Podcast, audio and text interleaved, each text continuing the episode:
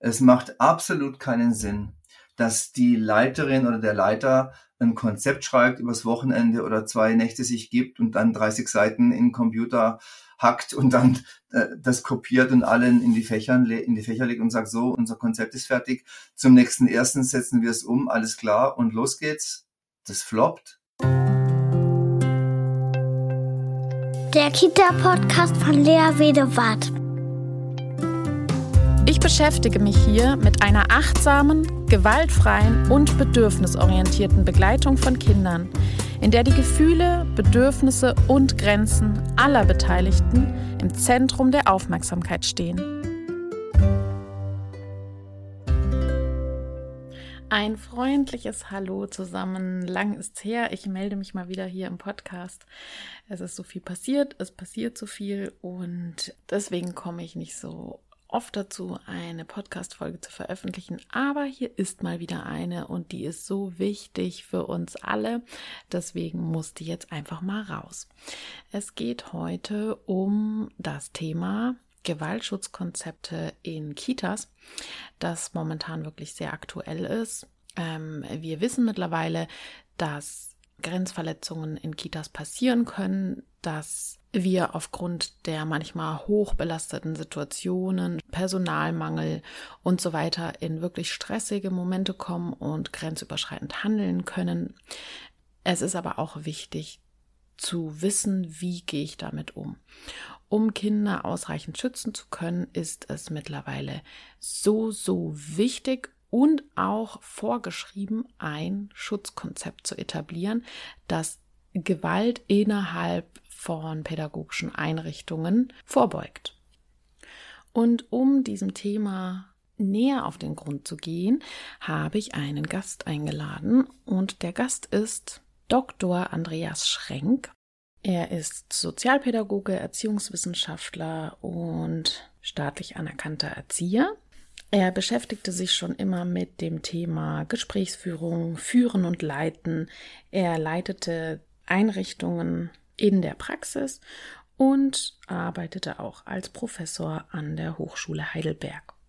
Mittlerweile hat er sein eigenes Unternehmen, ist Fortbildner, Referent, Trainer, Organisationsentwickler und setzt sich mittlerweile hauptsächlich ein für die Erarbeitung und Etablierung eines Gewaltschutzkonzeptes in den Einrichtungen.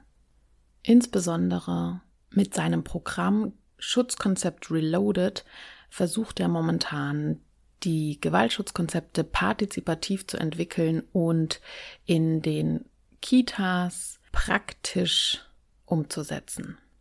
Aber was es damit ganz genau auf sich hat, darüber sprechen wir später. Jetzt geht's erstmal los. Ich wünsche euch ganz viel Spaß. Hallo Andreas, ich begrüße dich ganz herzlich im Podcast. Hallo Lea. Ja, wir sprechen heute über ein Thema, das sehr viele Menschen, glaube ich, momentan sehr bewegt weil viele beschäftigen sich ja mit dem Thema Gewalt. Was ist Gewalt? Wenn ich etwas sehe, wie spreche ich das an? Und eben auch über die Prävention, also Schutzkonzepte. Das ist gerade das Diskussionsthema Nummer eins, habe ich das Gefühl. Und äh, du bist mein Experte dafür und da freue ich mich sehr, dass du hier bist. Wir steigen gleich ein und mich würde natürlich sehr interessieren, wie bist du denn zu dem Thema gekommen der Schutzkonzepte? Ich komme ursprünglich aus der Jugendhilfe und habe viele Jahre lang äh, in der Jugendhilfe gearbeitet und war zuletzt Einrichtungsleiter in einer Einrichtung mit äh, sogenannter hochselektierter Klientel männliche Jugendliche im Alter von zwölf bis über die Volljährigkeit raus. Und da habe ich sehr viel mitgekriegt, gelernt zum Thema Grenzverletzung und Gewalt. Und in der gleichen Einrichtung, das war für baden-württembergische Verhältnisse ein relativ großes Haus mit 100 Plätzen, 100 Mitarbeitenden. Innerhalb dieser 100 Plätze hatten wir auch zwei Intensivgruppen für jugendliche Sexualstraftäter. Und wahrscheinlich war das meine Auffahrt in das Thema sexualisierte Gewalt. So kam ich äh, in dieses Thema rein und dann war ich nach dieser Tätigkeit in dieser Einrichtung einige Jahre lang an der SRH Hochschule in Heidelberg und habe da Sozialarbeiterinnen und Sozialarbeiter mit ausgebildet. Und parallel zu dieser Hochschultätigkeit war ich sehr viel unterwegs zum Thema Schutzkonzepte und habe Vorträge gehalten und äh, Fortbildungen gegeben und Organisationsentwicklungsprozesse in-house begleitet, initiiert und so weiter. Habe eine Handreichung geschrieben zum Thema Schutzkonzepte und war zunehmend frustriert, muss ich sagen, über, über den schlechten Transfer in die Praxis. Also ich war zufrieden mit meinen Fortbildungen, das war okay und die Evaluationen waren okay. Und ich habe mir da auch echt Mühe gegeben und didaktisch, methodisch so gut wie möglich das gemacht. Interaktiv und trotzdem aber viel und so. Und die Leute sind raus angefüllt mit Ideen und Inspirationen und Know-how und sind dann zurück in ihre Organisationen und haben nichts umgesetzt. Mhm. Und das hat mich wahnsinnig gemacht, weil ich gedacht habe, verdammt, was muss ich machen, damit die erfolgreich sind bei der, Einführ bei der Entwicklung, Einführung und Umsetzung ihrer Konzepte. Mhm. Und wusste nicht so richtig, wie und so. Und äh, mhm. äh, mittlerweile ist mir klar, was da so schwierig ist oder, oder war oder immer noch ist, jedenfalls in den Systemen, bei denen ich Einblick habe. Und das sind einige, weil ich immer noch in der Praxis bin mit einem Fuß. Ähm, da sind die Ressourcen zeitlich und personell so dermaßen auf Kante genäht, dass da nur jemand krank zu werden braucht oder geht in eine Elternzeit oder eine Krise fällt uns vor die Füße oder irgendwas. Und dann sind dann sind die Teams ganz schnell mit dem Rücken an der Wand, hangeln sich durch diese schwierige, enge, knappe Besetzung und sind froh, wenn sie wieder komplett sind. Und in der, in diesem, äh, in dieser Phase sozusagen konzeptionelle Entwicklung zu treiben, ist brutal schwer mhm. und geht eigentlich nicht. Genau, weil anderes wichtiger ist, ne? Ja, genau. Okay. Ähm, wenn jetzt jemand damit noch nicht so viel Kontakt hatte oder immer mal wieder nur so gehört hat, ja, Schutzkonzept. Kannst du noch mal erklären, was ist denn ein Schutzkonzept? Es geht um ein Konzept, um ein strukturiertes, dezidiertes Konzept, um den Schutz vor Gewalt im weitesten Sinne, für Klientel im weitesten Sinne zu gewährleisten. Und dabei geht es nicht um, um methodisches Add-on. Es geht nicht um die Erweiterung unserer methodischen Portfolio, sondern es geht um Entwicklung von Kultur. Es geht um die Förderung, um die Entwicklung, um den Ausbau unserer professionellen Sensibilität bezogen auf die Wahrnehmung von, von abweichendem Verhalten. Es geht um das Erarbeiten einer gemeinsamen Haltung, eines gemeinsamen Verständnisses von Gewalt natürlich, von Risiko, von Nähe und Distanz im Umgang mit Kindern, Jugendlichen, ähm, Menschen mit Behinderung, also um, um alle Situationen im Betreuungskontext. Mhm.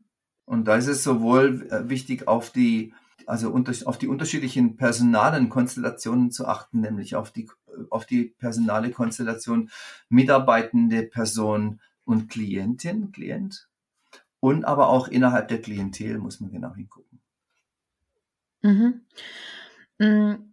Wenn ich jetzt, also der Podcast beschäftigt sich ja überwiegend mit Kita-Bereich. Wenn ich jetzt so ein Schutzkonzept für den Kita-Bereich entwickle in meinem Team, was kann ich mir denn da vorstellen? Also was, was stehen denn da so für Sätze drin? Haben Sie da so Beispielsätze? Einfach mal ein, zwei Sätze, dass die Hörerinnen und Hörer sich das ganz konkret mal vorstellen können? Ja, vielleicht macht es Sinn, das an, dem an, an den Themen ähm, abzuleiten. Mhm. Also es, die, die Themen sind ähm, Haltung des Trägers oder der trägerverantwortlichen Person. Ähm, es geht um Beschwerdemanagement, also Umgang mit, mit Beschwerden und das Erlernen von Beschwerdekompetenz oder das Vermitteln von Beschwerdekompetenz. Es geht darum, gemeinsam Regeln zu erarbeiten mit Kindern, jetzt in der Kita speziell. Es geht darum, äh, die, die Erziehungspartnerschaft zwischen Kita und Eltern auszubauen und zu differenzieren im Hinblick auf Schutz und ähm, Beispielsätze könnten zum Beispiel sein, wenn's, wenn wir mal uns den Prozess angucken, Regeln zu erarbeiten gemeinsam mit Kindern, dann könnte da am Ende könnten Sachen drinstehen wie ähm, wir schlagen uns nicht gegenseitig, jetzt mal ganz profan. und wir lachen uns nicht gegenseitig aus. So, das, wo, das, was leicht passiert, wenn wir uns nicht bewusst drum kümmern und nicht ganz äh, intendiert äh, versuchen, einen Gegenpol zu setzen. Mhm. Okay, also ein Schutzkonzept ist sozusagen nicht nur in Bezug auf, also für Fachkräfte, wie Sie, dass eben keine Übergriffe von Fachkräften stattfinden, sondern auch unter, also Kindern untereinander. Das ist natürlich jetzt im Kita-Bereich ja doch auch relevant, aber im Jugendbereich wahrscheinlich noch mehr. Eine Followerin hat gefragt, äh, was gibt es denn bei der Entwicklung von so einem Schutzkonzept zu beachten? Gibt es da etwas Bestimmtes, auf das man achten sollte? Ja, auf jeden Fall. Also in dem Programm, was ich erarbeitet habe, mit dem ich Einrichtungen dabei unterstütze, diese Entwicklung des Konzeptes voranzutreiben und durchzuführen, ist ein absoluter Schwerpunkt jetzt vom Anpack her, sage ich mal, die Beteiligungsorientierung. Mhm. Es macht absolut keinen Sinn, dass die Leiterin oder der Leiter ein Konzept schreibt, übers Wochenende oder zwei Nächte sich gibt und dann 30 Seiten in den Computer hackt und dann äh, das kopiert und allen in die Fächern in die Fächer legt und sagt so unser Konzept, unser Konzept ist fertig. Zum nächsten ersten setzen wir es um alles klar und los geht's. Das floppt das funktioniert nicht. Und genauso unsinnig ist es wenn Leitung sich raushält und drei Freiwillige bestimmt und denen den Auftrag gibt, äh, so, ihr macht mal bitte das Schutzkonzept, hier habt ihr die Kriterien und äh, in, zwei, in zwei Wochen möchte ich ganz Ergebnis sehen. Das geht genauso schief. Schief im Sinne von, dass es eben dann hinterher nicht funktioniert, weil es nicht gemeinsam prozessual erarbeitet wird. So. Also die Partizipation, also das Gemeinsame im Prozess, die Auseinandersetzung, auf die kommt's an. Ohne diese Auseinandersetzung um die Begriffe Gewalt und Grenzverletzungen und Umgang mit Nähe und Distanz, wie schon erwähnt, und solche Sachen, wo es nicht darum geht, eine Checkliste auszufüllen, sondern wo es darum geht, dass, äh, dass wir im Team voneinander erfahren und wissen, wie wir bestimmte Situationen einschätzen. Was wissen wir denn und was ist denn unser gemeinsamer äh, Stand des Wissens im Hinblick auf unterschiedliche Gewaltformen? Wie gestalten wir denn tatsächlich Nähe und Distanz mit Kindern, im Umgang mit Kindern? Und was halten wir dafür richtig und was nicht? Und wo, wie gehen wir um, wenn Kinder auf uns zugehen? Wie gehen wir um mit Körperlichkeit zum Beispiel im Umgang mit Kindern? Mhm. Was halten wir für ein Risiko und was halten wir für kein Risiko? Beziehungsweise wer hält etwas für ein Risiko? Und warum ist das so? Oder warum denkt er so? Und warum denkt jemand womöglich über die gleiche Situation das ist doch kein Risiko, dass es kein Risiko sei. Und warum denkt er das? Oder sie? Mhm. Und solange wir, und, und darüber müssen wir uns austauschen, darüber müssen wir womöglich auch streiten mhm. und uns kontrovers damit auseinandersetzen, um dann ein einheitliches Verständnis am Ende zu haben. Und dabei geht es überhaupt nicht um Gleichschaltung, im, überhaupt nicht. Ja, natürlich soll, sollen wir und wollen wir und dürfen wir alle im Umgang mit Kindern unsere individuelle pädagogische Herangehensweise bewahren bis zu einem gewissen Grad. Aber ab einem gewissen Level oder bis zu einem be bestimmten Grad müssen wir uns verständigen und müssen das Gleiche denken, wenn wir das Gleiche sagen. Das halte ich für ganz zentral. Mhm. Mir kommt es manchmal so vor, als, als wäre nicht überall klar, dass es ähm, unterschiedliche Gewaltformen gibt. Mhm. Emotionale Gewalt zum Beispiel. Sagen manche, Hä, was soll denn das sein? Mhm. Emotionale Gewalt. Hä? Und dann, natürlich gibt's das. Es gibt emotionale, psychologische, verbale, nonverbale, äh, ähm, körperliche Gewalt natürlich sowieso, äh, strukturelle, digitale Gewalt. Es gibt so viele Gewaltformen und mhm. die müssen wir uns alle bewusst machen. Ja. Und erst dann können wir was dagegen tun. Weil wir, wenn wir sie, wenn wir sie uns nicht bewusst machen, wie wollen wir sie denn denn wahrnehmen, wenn wir sie gar nicht kennen? Mhm. Und wenn wir nicht uns vereinheitlichen, beziehungsweise wenn wir es nicht schaffen, ein gemeinsames Verständnis miteinander zu entwickeln, wovon denn, wovon denn bitte, wollen wir denn dann Abweichung definieren? Mhm. Wenn wir gar keine Referenz haben, auf die wir uns beziehen, wovon sollen, wie sollen wir denn dann merken, dass sich jemand anders verhält, als dass er soll? Mhm. Und wie ist das dann in so einem Team? Weil es kann ja passieren, dass es zum Beispiel eine Einrichtung gibt, die sich auf einen Gewaltbegriff oder, oder Verhaltensweisen verständigt, die in ihren Augen insgesamt im Team okay sind. Also, dass sie sich jetzt quasi, dass sie auf einen Nenner kommen, der aber von außen betrachtet, also zum Beispiel von Ihnen als Experten, ähm, schon sehr gewaltvoll wäre, zum Beispiel. Das kann ja dann auch passieren, oder? Oder gibt es da auch so Standards, so an denen man sich festhalten kann, die sagen, das ist klar Gewalt, das ist nicht Gewalt? Weil das ist ja schon auch manchmal so ein bisschen schwammig, ne? Also es kann ja auch sein, dass dann im Team in der einen Einrichtung etwas anderes als gewaltvoll in, im Konsens ist als in einem anderen, oder?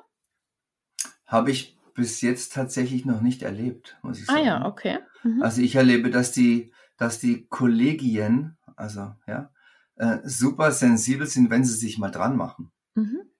Und wenn klar wird, also ich, ich nehme wahr, dass vieles sogar relativ unbewusst passiert, dass manche Leute sagen, was, ups, äh, das ist ja interessant, das war mir noch gar nicht, noch gar nicht so richtig klar, dass ich da äh, Gewalt ausstrahle ich selbst, weil es geht immer bei uns selber los.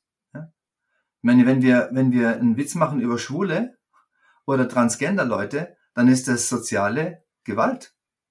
Darüber muss man sich erstmal klar werden, vielleicht, ja. Vielleicht ist das manchen gar nicht bewusst. Wenn ich einen Witz mache, einen, einen sexistischen Witz über, über Frauen oder Männer, wie auch immer, dann ist das soziale Gewalt. Das ist nicht lustig. So. Das heißt ja nicht, dass wir uns vom Humor verabschieden. Aber wir müssen uns klar machen, was wir da machen. Hm. Und das ja. ist, glaube, das ist, glaube ich, schon ein Aha-Erlebnis immer wieder mal. Hm. Und ich erlebe immer, ich höre immer wieder von, von Kita-Leitungen, dass sie da schon einen Schritt weiter sind als zum Beispiel die, die Nichtleiterinnen. Und das als Leiterin, dann hat, neulich erst hat mir eine, hat mir eine erzählt, wenn sie im Büro sitzt und hört, wie in den Gruppen manchmal mit Kindern gesprochen wird, dann stellt sie ihr die Haare im Nacken. Und mhm. sie muss da unbedingt dran. Ja. Das ist gar nicht, weil die irgendwie, die, weil die anderen böse oder dumm wären, natürlich nicht. Mhm. Aber es geht vielleicht auch um, um einen gewissen Bewusstseinsgrad. Ja. Ja, und wenn andere einen dann nicht drauf stoßen, sag ich mal, dann ist es manchmal einfach auch nicht bewusst, ne, weil wir ja letztlich mehr oder weniger auch reproduzieren, was wir selber erlebt haben oder ne? Und dann ist es einfach eben nicht böswillig, sondern äh, jeder gibt sein Bestes, aber das ist halt nicht bewusst gewesen. Und dann ich glaube, dafür ist eben dieses gemeinsame Erarbeiten ja so wichtig, ne, dass es dann so eine, dass dann eben diese Bewusstheit oder dieses darauf gestoßen werden äh, dann möglich ist, ne? Ja, und du fragtest vorhin, Lea, was mhm. braucht's für ein Schutzkonzept oder so ähnlich war deine mhm. Frage. Und wenn dieser Prozess was bringen soll, dann braucht's auch die Bereitschaft von uns, mhm. ähm, selbstkritisch uns hinterfragen zu lassen. Ja. Und das hat auch was, ist auch ein kulturelles, ähm, kulturelles Moment, oder? Also ein kultureller Aspekt.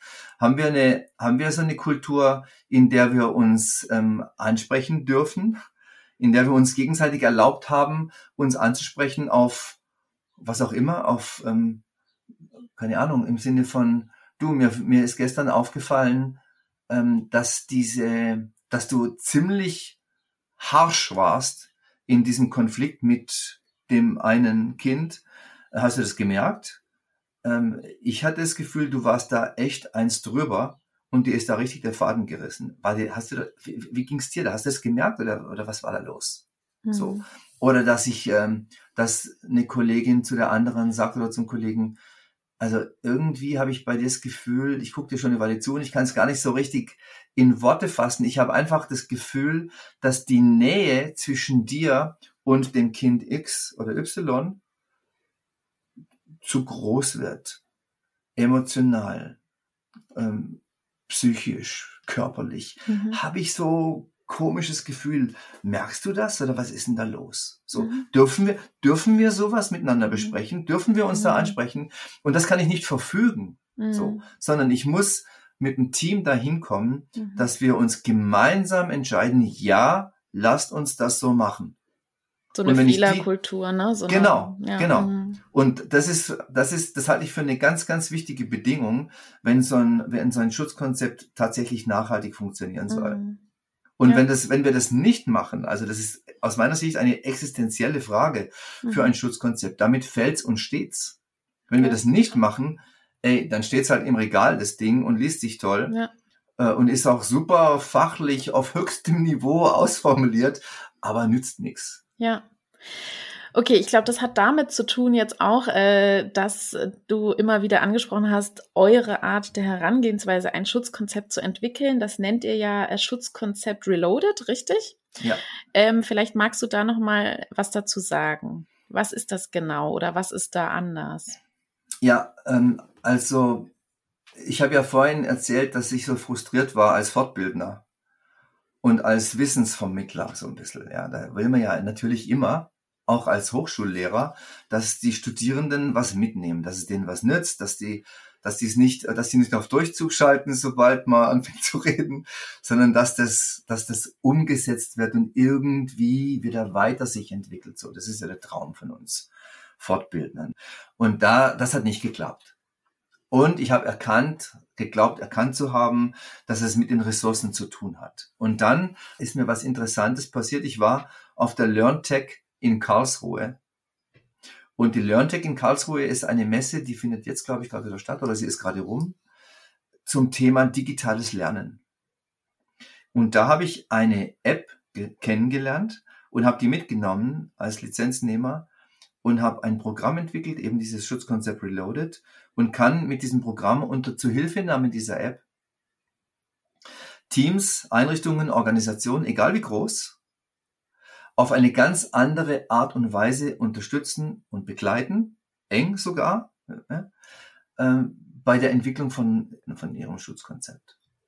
Und habe das gestartet im April 21 und habe seitdem circa 2000 Menschen begleitet und hat, die haben mit dieser App gearbeitet oder sind gerade noch dabei und entwickeln ihre Konzepte. Und was ich anders mache als, also damit, mit diesem Programm, als vorher, muss ich erstmal erklären, was ich vorher gemacht habe im Grunde jetzt, um ein, um ein Bild zu gebrauchen. Ich habe den Teilnehmerinnen im Grunde eine Lastwagenladung voll Material auf den Hof gekippt, von, mit Inhalten. Ganz tolle Sachen natürlich, ja, wichtig. Und dann habe ich gesagt, so, hier ist es. Jetzt macht mal. Aber schnell, schnell und wichtig, wichtig, weil die Gesetzesreform kommt, SGB 8 Reform und so weiter. Tschüss, macht's mal gut. Und dann bin ich gegangen. Und die Ergebnisse haben wir gesehen. Und jetzt kann ich diese, oder das habe ich bereits gemacht in diesem Programm, diese große Ladung voll Material habe ich aufgeteilt in kleine Arbeitspakete, in kleine Päckchen und spiele über diese App den teilnehmenden Organisationen, Einrichtungen, Kitas, Jugendhilfe, was auch immer, überall mit Betreuungskontext funktioniert das, wöchentlich kleine Päckchen zu aufgeteilt in ein kleines Impulsvideo. Das dauert drei bis 13 Minuten, länger nicht. Ähm, das mündet immer in einen Arbeitsauftrag, dieses Video. Dieses, diesen Arbeitsauftrag kann ich mir downloaden, lokal abspeichern und arbeite dann mit meinem Team direkt in dieser Unterlage. Und die, das sind nicht nur auf, also das sind, diese Arbeitsaufträge sind nicht nur die Lastwagenladung voll Material aufgeteilt in Häppchen, sondern die Häppchen sind schon vorbereitet, aufbereitet, durchdacht, methodisch, didaktisch, mit methodisch-didaktischen Ideen und Anregungen und Vorschlägen versehen, so dass die, dass die schnell sind. Und die können direkt in diesem Dokument arbeiten und nehmen dadurch Tempo auf und kriegen Momentum und Speed und sind dadurch viel effizienter, als wenn sie jetzt, äh, wenn sie jetzt bei Adam und Eva anfangen würden und würden sich das mhm. Material zusammensuchen. Da werden die schnell und trotzdem, und das ist das, das Interessante daran, trotzdem ist es partizipativ, weil sie es mhm. gemeinsam machen. Mhm. Und das macht die erfolgreich letztlich. Ja. Was ist da so ein Arbeitsauftrag zum Beispiel? Ja, zum Beispiel ist ein, also die sind unterschiedlich komplex. Einer ist, ähm, guckt euch mal eure Homepage an mhm. und achtet da, dass die, ähm, dass die up to date ist. Ja, und wenn es noch keine gibt, dann macht eine. Viele Kitas haben gar keine, die sind bei der Gemeinde irgendwie angegliedert. So, aber das ist nicht der wichtigste Auftrag, der Arbeitsauftrag. Ein anderer ist, ähm, klärt, welche, welche Haltung hat denn euer Träger, eure Trägerin zum Thema Schutzkonzept, zum Thema Schutz? Und zum Umgang mit Klientel und so weiter. Und, position und, erarbeitet die und kommuniziert die. Ein anderer äh, relativ komplexer Arbeitsauftrag ist die Auseinandersetzung mit äh, Gewalt und mit den Begriffen Gewalt und Grenzverletzung. Wie definieren wir das gemeinsam? Welche Ausprägungen von Gewalt kennen wir? Was sind unsere Präventionsprinzipien? Und wie ist das ganz konkret in unserer Einrichtung? In welcher Situation gehen wir wie damit um? Mhm. Wie, wie, was machen, wie fassen wir Kinder an? Mhm. Oder wie gehen wir damit um, wenn Kinder uns anfassen? Mhm. Was machen wir, wenn uns sexualisiertes Verhalten begegnet? Und so weiter und so weiter. Mhm. Ähm, Annette fragt, sind Schutzkonzepte Pflicht? Und äh, wo steht das? Und können Eltern was tun, um sie zu etablieren? Also erstmal sind Schutzkonzepte Pflicht. Ja, Schutzkonzepte sind Pflicht. Wir haben eine SGB 8 Reform seit Juni 21 ähm, scharf gestellt. Und Einrichtungen, die dem SGB 8 unter, unterliegen, müssen nachweisen, dass sie Beschwerdeformen und äh, also nachhaltig wirksame Beschwerdeformen implementiert haben und äh, zur Verfügung stellen und ähm, sich damit befasst haben, wie schützen wir unsere Klientel vor Gewalt. Das ist verpflichtend. Das ist auch, wird auch kontrolliert. Jedenfalls haben die Aufsichtsbehörden, die bei den Landesjugendämtern angesiedelt sind, den klaren Auftrag zu, zu überprüfen. Das ist an die Betriebserlaubnis gekoppelt. Und wer sowas nicht hat, ähm, der muss damit rechnen, dass, also dem könnte theoretisch die Betriebserlaubnis entzogen werden. Also bei jeder Neugründung ist das die absolute Bedingung. Bestandseinrichtungen sind der Verpflichtung genauso unterworfen. Aber natürlich ist es so, dass die Landesjugendämter genauso unter Druck sind, was diese, diese Kontrolle und diese mhm. Überwachungsfunktion anbelangt, wie die Einrichtungen damit äh, unter Stress geraten, jetzt schnell diese Konzepte zu entwickeln. Ja, und dann, selbst wenn, das hatten wir ja vorhin schon besprochen, also dann machen die vielleicht schnell ein Konzept, ne, und dann wird das vielleicht auch überprüft, aber das heißt ja nicht, also das heißt ja nicht gleichzeitig, dass sich das ganze Team damit befasst hat, sondern, ne, also, sondern nur zum Beispiel auf dem Papier steht. Ja, und es ist, ähm, das stimmt. Und wir nehmen Unterschiede wahr, auch im Hinblick auf die unterschiedlichen Bundesländer. Mhm. Da wird im einen Bundesland mehr verlangt als, dem, als im anderen.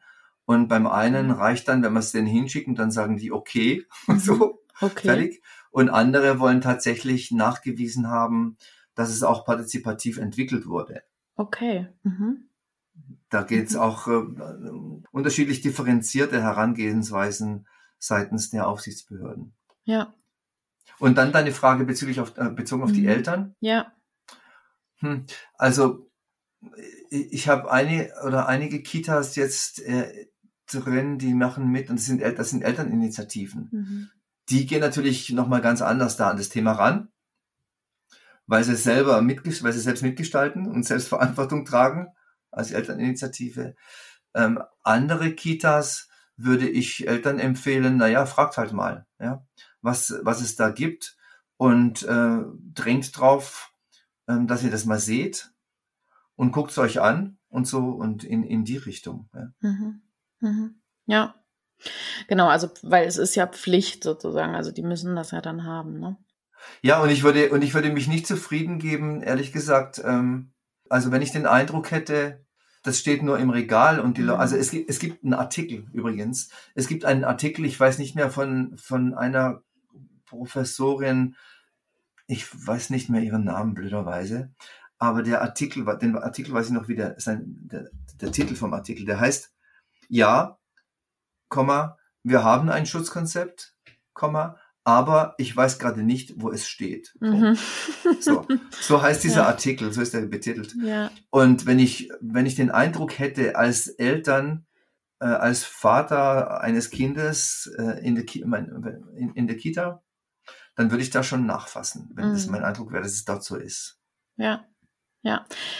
Ja, ich glaube, ähm, das ist schon auch so ein Frustmoment bei vielen, so dass diese, dass diese Konzepte jetzt da sind, aber trotzdem in vielen Kitas eben nicht gelebt wird danach. Ne? Also ich bin auch in Einrichtungen gewesen, wo ich Übergriffigkeiten beobachtet habe und die haben ein Schutzkonzept. Ne? Also das heißt, äh, das, das ist, sind auch so mehrere Fragen gewesen, die ich auch bekommen habe und Frustrationen, die mir geschildert wurden. Was nützt ein Schutzkonzept, wenn es nur auf dem Papier steht? Ne? Also das fragt zum Beispiel ein Praktikant, der wirklich schlimme Gewalt in der Kita beobachtet hat, ne? Und die aber auch ein Schutzkonzept haben. Das ist da, das ist, glaube ich, so ein Knackpunkt. Und da hilft natürlich, äh, wenn es da solche ähm, Programme gibt, wie jetzt zum Beispiel Gewaltschutzkonzept äh, Reloaded, ähm, um das eben gemeinsam zu entwickeln, damit jeder mhm. auch weiß, äh, was ist denn Gewalt überhaupt? Wo fängt denn das an? Und das ist ja manchmal gar nicht so leicht äh, äh, zu greifen. Ne? Also das ist manchmal wirklich schwierig. Und da fragt zum Beispiel auch eine Followerin, wie kann man denn jetzt zum Beispiel emotionale Gewalt ins Schutzkonzept aufnehmen? Also wie gibt's denn da so Möglichkeiten? Ne? Weil psychische Gewalt ist ja nicht so leicht zu greifen. Wie kann ich das aufnehmen im Schutzkonzept? Naja, das ist also ich finde das gar nicht so schwer. Äh, mhm. wir müssen uns erstmal klar machen, was es überhaupt ist. Mhm. Und da haben wir im, äh, im in Schutzkonzept Reloaded im Arbeitsauftrag zum Thema Gewalt mhm. und Grenzverletzung Vorschläge und Beispiele drin. Wenn ein Team gemeinsam sich diesen Arbeitsauftrag anguckt und sich die Beispiele anguckt, dann bin ich 100% sicher, dass das Team sagt, aha, na ja, aber da gehört ja noch das und das und das und das dazu. Mhm. Und dann haben wir, wir haben das so in Tabellenform. Links haben wir die Ausdrucksformen zum Beispiel jetzt von emotionaler Gewalt und rechts äh, in der Tabelle haben wir die konkreten Überlegungen und Vorschläge, Umgangsformen, was machen wir damit oder wie gehen wir damit um? Mhm. Mhm. Und so hat man es dann im Schutzkonzept. Mhm. Und dann sagt, und dann steht, steht links meinetwegen, äh, Kinder werden ausgelacht oder, ein, oder Kinder lachen ein anderes Kind aus. Und dann ist rechts die, die, die, die, die, die Tabelle, wie gehen wir damit um? Und dann schreiben wir da rein, wie wir damit umgehen. Mhm. Und so kommt es ins Schutzkonzept. Und wenn wir das gemeinsam machen, dann haben wir dazu eine gemeinsame Referenz. Dann wissen wir erstens alle, was wir unter emotionaler Gewalt verstehen. Mhm. Und zweitens, wie wir damit umgehen. Mhm. Und dann sind wir, und dann können wir uns auch daran erinnern, wenn wir es nämlich dann nicht machen, dann können wir uns daran erinnern im Sinne von, du, wir haben doch da ausgemacht, so und so und so. Mhm. Gestern ist mir, ist dir das durchgegangen, hast du das gemerkt? Ist dir durchgerutscht? Mhm. Ist mir auch schon passiert, aber lass uns da nochmal besser drauf achten. Mhm. Ja. Okay. Oder wenn jetzt zum Beispiel, ähm, äh, da kann ich dann ganz konkret reinschreiben, sozusagen, äh, zum Beispiel ironische Scherze über Kinder ja, sind nicht ja, okay was, oder oder ja. äh, und dann was ich eben anderes tun kann, ne? Oder äh, im, im Beisein der Kinder schlecht über sie reden, äh, ist auch nicht okay, ne? Also so so ganz genau, konkrete Beispiele ganz, dann. Und weißt und weißt du was, Lea? Du, du bringst ein ganz wichtiges Stichwort Ironie, ja? Mhm, ja. Ironie ist echt nicht zu unterschätzen. Ja. Und und ich ich meine auch wenn man Humor hat und wenn es lustig ist, dann passt ja, dann ist Ironie ja manchmal richtig gut. Ja? Mhm. Und ich liebe Ironie am richtigen Platz. Was ich aber beobachte ist, dass die, die Grenze zwischen Ironie ja. und Zynismus, ja. die ist, das ist ein schmaler Grad. Ja, sehr. Und also das genau das habe ich, also ich habe auch ein sehr aktuelles Beispiel tatsächlich, weil ich ja in den Evaluationen immer mit Fachkräften bin. Da hatte ich auch eine Fachkraft, die hat wirklich alles mit Ironie ähm, ähm, also sie hat ihre eigenen Grenzen mit Ironie irgendwie verpackt. Sie hat, also wenn Kinder irgendwie was falsch gemacht haben, mit Ironie verpackt. Und das hat eine unglaublich ähm, verunsichernde Botschaft, verunsichernde Aura. Ne? Also du weißt nicht, also selbst ich als erwachsene Person ne, und Kinder können das ja noch nicht mal verstehen. Also die, die verstehen ja gar nichts mehr. Was ist denn jetzt wirklich wirklich gerade real, ne? Ist es jetzt wirklich mhm. lustig? Ist es jetzt wirklich eine Grenze? Ist es jetzt wirklich, ne? Also ich finde, Ironie ist auch wirklich ein wichtiges Thema. Ja. Ja, also äh, wenn man sich mit Kommunikation ein bisschen befasst, dann stößt mhm. man da unweigerlich drauf. Ja. Ich wollte noch äh, was sagen zu vorher. Ach ja, äh, dieser, also dieser Prozess, den wir führen, wenn wir, also ich hatte es für einen Prozess, mhm. wenn wir, wenn wir miteinander darüber nachdenken, was ist emotionale Gewalt, welche Situationen gibt es und wie, wie verhalten wir uns dazu. So, im Zuge dieses Prozesses passiert ja was ganz Wichtiges. Das ist nämlich dieser, diese Auseinandersetzung, die wir dann führen. Und wenn wir die geführt haben, zu Gewalt, zu Risiko, zu Nähe und Distanz, zu den ganzen Themen im Rahmen von Schutzkonzept, ja, Entwicklung, was wir damit schaffen, ist im Grunde, wir, wir entwickeln ein Mindset, ein gemeinsames. Mhm. Und wenn wir dieses Mindset erarbeitet haben, dann haben wir was, worauf wir uns beziehen mhm. können. Und aus diesem Mindset heraus re resultieren dann mehr oder weniger von allein, mehr oder weniger von allein die richtigen Maßnahmen im, im mhm. Hinblick auf Schutz und Umgang mit Klientel. Mhm.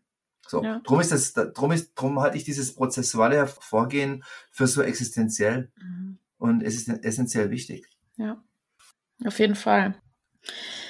Jetzt wird gefragt, warum wird die Einhaltung des Schutzkonzepts nicht standardmäßig evaluiert oder überprüft? Da sind wir gerade auch schon so ein bisschen drauf eingegangen. Das, ähm, da höre ich auch so eine Frustration raus, ne? Ähm, wenn das dieses Konzept gibt ähm, und dann doch nicht eingehalten wird, wie du hattest schon angesprochen, das Jugendamt ist dafür zuständig, äh, sozusagen das zu evaluieren beziehungsweise zu überprüfen. Wie sieht das aus in der Praxis? Machen die das? Wie häufig machen die das? Hm.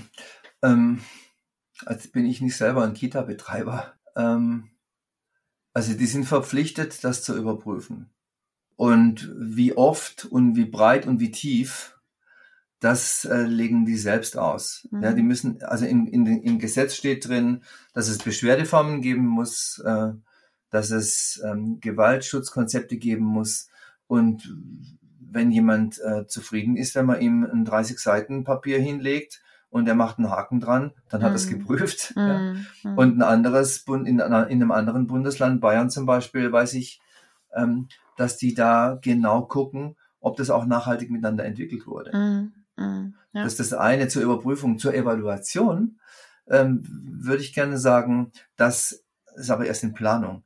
Ich möchte, dass wir in Schutzkonzept Reloaded ähm, so einen Evaluationsbogen einbauen, wo wir über diese digitale, über diesen digitalen Zugang ähm, abfragen, wie hat's geklappt, was war schwierig, was hat's, äh, was sind die Ergebnisse, wie seid ihr zufrieden und so weiter. Und dass wir über, über diesen Weg so nicht nach jeder Woche und nicht mhm. nach jedem einzelnen Arbeitsauftrag, aber immer so, weiß ich noch nicht genau, nach bestimmten Meilensteinen, quartalsweise vielleicht oder so, oder, oder alle, alle, alle zwei Monate mal gucken, ähm, dass wir da was evaluieren, mhm. um dann erstens so eine Selbstüberprüfung, so eine Selbstüberprüfung zur Verfügung zu stellen und zweitens auch am Bedarf orientiertes Programm immer weiter und verbessern mhm. äh, und besser machen, weiterentwickeln. Mhm. Ja, okay.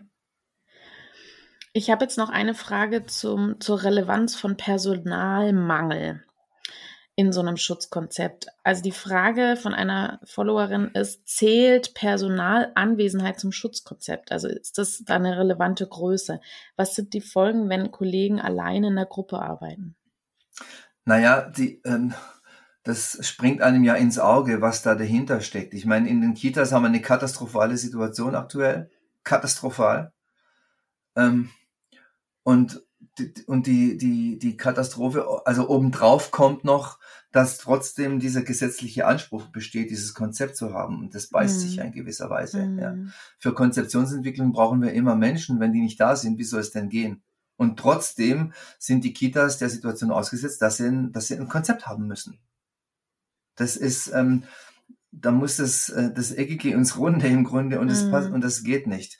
Und, und was ich da sofort raushöre, wahrscheinlich hat die Kollegin, die das gefragt hat, auch im Kopf gehabt, stelle ich mir vor, wenn, wenn Leute allein arbeiten und unter Strom und unter Stress mm. stehen und überbelastet sind und das hat natürlich Auswirkungen auf Schutz insofern, mm. als dass dann, keine Ahnung, vielleicht eher mal sowas affektiv passiert, wo ich hinterher denke, verdammt, wenn ich jetzt ausgeglichen gewesen wäre und ähm, wir zu zweit gewesen wären, dann wäre mir das nicht passiert. Mhm, genau. So, das ist, das ist aber dieser affektive Faktor. Mhm. Die Gewalt, vor der wir äh, Klientel, Kinder, Jugendliche schützen wollen mit, mit den Schutzkonzepten, ist ja nicht nur die affektive, schon auch natürlich, klar, aber nicht nur die affektive, sondern die geplante, die strategisch aus, äh, ausbaldowerte, intelligent inszenierte und initiierte äh, Gewalt.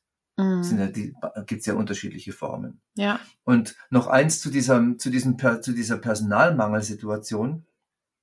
Womöglich muss man halt, muss man genau hingucken. Je, je nach Bedingungen ganz konkret vor Ort ist dieser digitale Zugang tatsächlich auch unter, unter Personalmangelbedingungen eher noch eine Möglichkeit, ein Schutzkonzept zu entwickeln, als ähm, dann noch jemand wegzuschicken, weil ich dann, ich meine, das kannst du vergessen, ja, wenn du allein bist oder zu zweit oder wenn eben zu viele Leute fehlen, dann kann nicht noch jemand in, äh, auf Fortbildung gehen, um dann als Multiplikator, Multiplikatorin wieder zurückzukommen und dann was zu erzählen.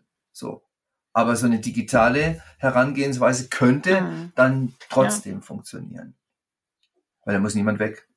Mhm.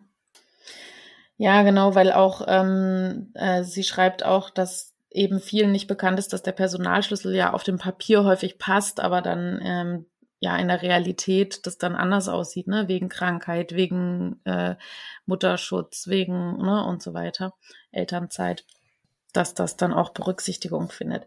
Jetzt gibt's noch eine Frage, eine letzte, die ich noch äh, mir aufgeschrieben habe zu, ein, zu Formulierungen.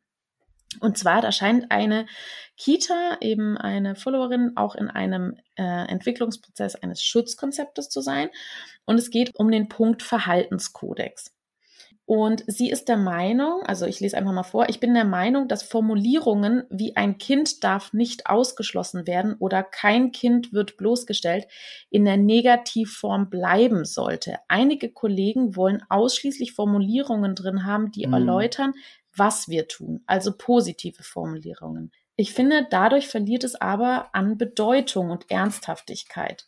Es gibt ja ähm, eben auch im Zuge meines Buches Wörterzauber sprechen wir viel um, ähm, über positive Sprache und sie empfindet es aber als schwierig, wenn es eben nur in so einer positiven Weise dargestellt wird, weil es dann eben mhm. nicht so deutlich ist. Wie ja, ich weiß, was die dazu? Kollegin meint. Also die positive Formulierung von kein Kind darf ausgeschlossen werden, wäre ja im Grunde, wenn man es ins Positive wendet, alle Kinder werden integriert, zum Beispiel. Oder, oder Genau, zum Beispiel. Oder kein Kind darf ähm, gedemütigt mhm. werden oder sonstiges, dann ist es natürlich schwierig, da eine positive Formulierung zu, zu formulieren, die genau das dann trotzdem sehr klar umreißt. Ne? Also wenn ich dann sage, ja, wir sprechen liebevoll oder so, das ja. ist dann ja sehr ja. unkonkret. Ich also glaube, darum würd, geht's ihr. Ne? So.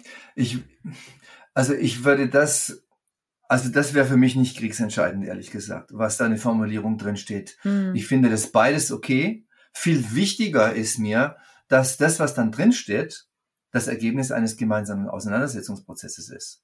Und wenn alle, die dabei hm. waren, wissen, was damit gemeint ist, was da drin steht, und zwar konkret, mhm. dann ist es für mich genau, okay. Genau, also je nachdem, was dann da steht, wissen trotzdem alle, Darauf kommt's was an, gemeint ja? ist. Weil wenn wir sagen, ja. Ähm, ja. alle, äh, mhm. alle Kinder müssen integriert sein, wenn ich nicht weiß, was wir damit konkret meinen, dann ist es auch nicht klarer. Mhm. So. Nicht sehr, genau, genau. Das ist ja auch sehr unklar. Ja. Okay, das war jetzt noch eine spezielle äh, Frage zum Abschluss sozusagen. Ich danke dir sehr herzlich für dieses Gespräch. Ich glaube, äh, die Hörerinnen und Hörer konnten sehr viel mitnehmen. Und es waren grobe Entwicklungs-, also Fragen der, der Organisation der Entwicklung, aber auch sehr konkrete Fragen. Also ähm, vielen Dank für den Einblick. Und ähm, wir werden natürlich alle Links zu dem, zum Beispiel zu dem, zu der App, zu der Webseite in der Podcast-Beschreibung ähm, reinsetzen. Dann könnt ihr da draufklicken, euch das mal anschauen, ähm, wenn ihr Interesse habt und auch alle Kontaktdaten. Vielen, vielen Dank, Andreas, dass du da warst. Ja, ich wünsche dir einen schönen Tag. Danke, wünsche ich dir auch. Alles Gute. Tschüss. Tschüss. Das war wirklich eine spannende Folge über Gewaltschutzkonzepte in pädagogischen Einrichtungen. Ich hoffe, ihr konntet das ein oder andere für euch und eure Einrichtungen mitnehmen. Wenn ihr Interesse habt an dem Schutzkonzept Reloaded, dann verlinke ich euch natürlich alle die Links, die wir im Podcast benannt haben. Es gibt auch einen Link zu der Webseite des äh, Schutzkonzept Reloaded. Da gibt es auch ein Erklärvideo. Dann könnt ihr euch das ganz genau anschauen, weil für den einen oder anderen kann es sein, dass das eine gute Form ist, ein wirklich durchdachtes, im Team entwickeltes Schutzkonzept zu entwickeln. ein kleiner Einblick von mir, was bei mir momentan aktuell ist. Wir sind momentan ähm, viel in Einrichtungen unterwegs, viele Fortbildungen zum Thema bedürfnisorientierte Pädagogik und Wörter Zauberstadt Sprachgewalt. Bald dann auch zum Thema biografische Selbstreflexion. Natürlich passend zum Buch sich seiner Selbstbewusstsein, biografische Selbstreflexion, das im Herder Verlag erschienen ist, jetzt im Juni. Dazu bin ich für Fortbildungen in Einrichtungen. Momentan stehen auch wieder die Eingewöhnungsberatungen an. Jetzt ist ja die Eingewöhnungszeit und in der BU-Akademie wird es am 12. Oktober von 14 bis 17 Uhr ein Webinar geben von Katrin, Katrin Hohmann, Augenhöhe statt Strafen zu ihrem neuen Buch. Und die letzten beiden Webinare in diesem Jahr, die dann noch anstehen, einmal im November und einmal im Dezember, gibt es ein Webinar eigene Bedürfnisse als Fachkraft erkennen und kommunizieren und Wörter Zauberstadt Sprachgewalt gibt es auch einmal als Webinar am 10.12. von 11 bis 14 Uhr. Wie immer könnt ihr auf den Link in der Podcast-Beschreibung klicken, dann seht ihr, ob diese Webinare schon buchbar sind. Ansonsten freue ich mich natürlich immer über eure Nachrichten, eure Anfragen, über kontakt at bedürfnisorientierte-pädagogik.de. Meine Webseite hat sich ein wenig verändert vom Namen her. Sie heißt jetzt www.bedürfnisorientierte mit UE minus Pädagogik mit ae.de. Das hat den einfachen Grund, dass Kinderbetreuung für mich nicht das passende Wort ist für die Begleitung von Kindern in bedürfnisorientierter Weise. Und ich auch ähm, andere Einrichtungen als nur Kitas ansprechen möchte. Weil bedürfnisorientierte Pädagogik ja für alle wichtig ist, ne? auch für Schulen, da ist es umso wichtiger eigentlich. Ich freue mich, wenn ihr bei mir auf der Webseite vorbeischaut und natürlich diesen Podcast bewerbt und teilt und ähm, Bewertungen schreibt bei iTunes und bei Spotify. Das ähm, ja hilft ganz, ganz stark dabei, noch mehr interessierte Fachmenschen oder auch Eltern zu erreichen. Ich danke euch herzlichst für eure treue Hörerinnenschaft, auch wenn die Podcast-Folgen nur noch vereinzelt immer mal wieder auftauchen. Vielen Dank. Ich grüße euch ganz doll aus der Ferne. Bis bald. Tschüss. BOK Bedürfnisorientierte Kinderbetreuung. Gemeinsam für starke, sich selbstbewusste Kinder.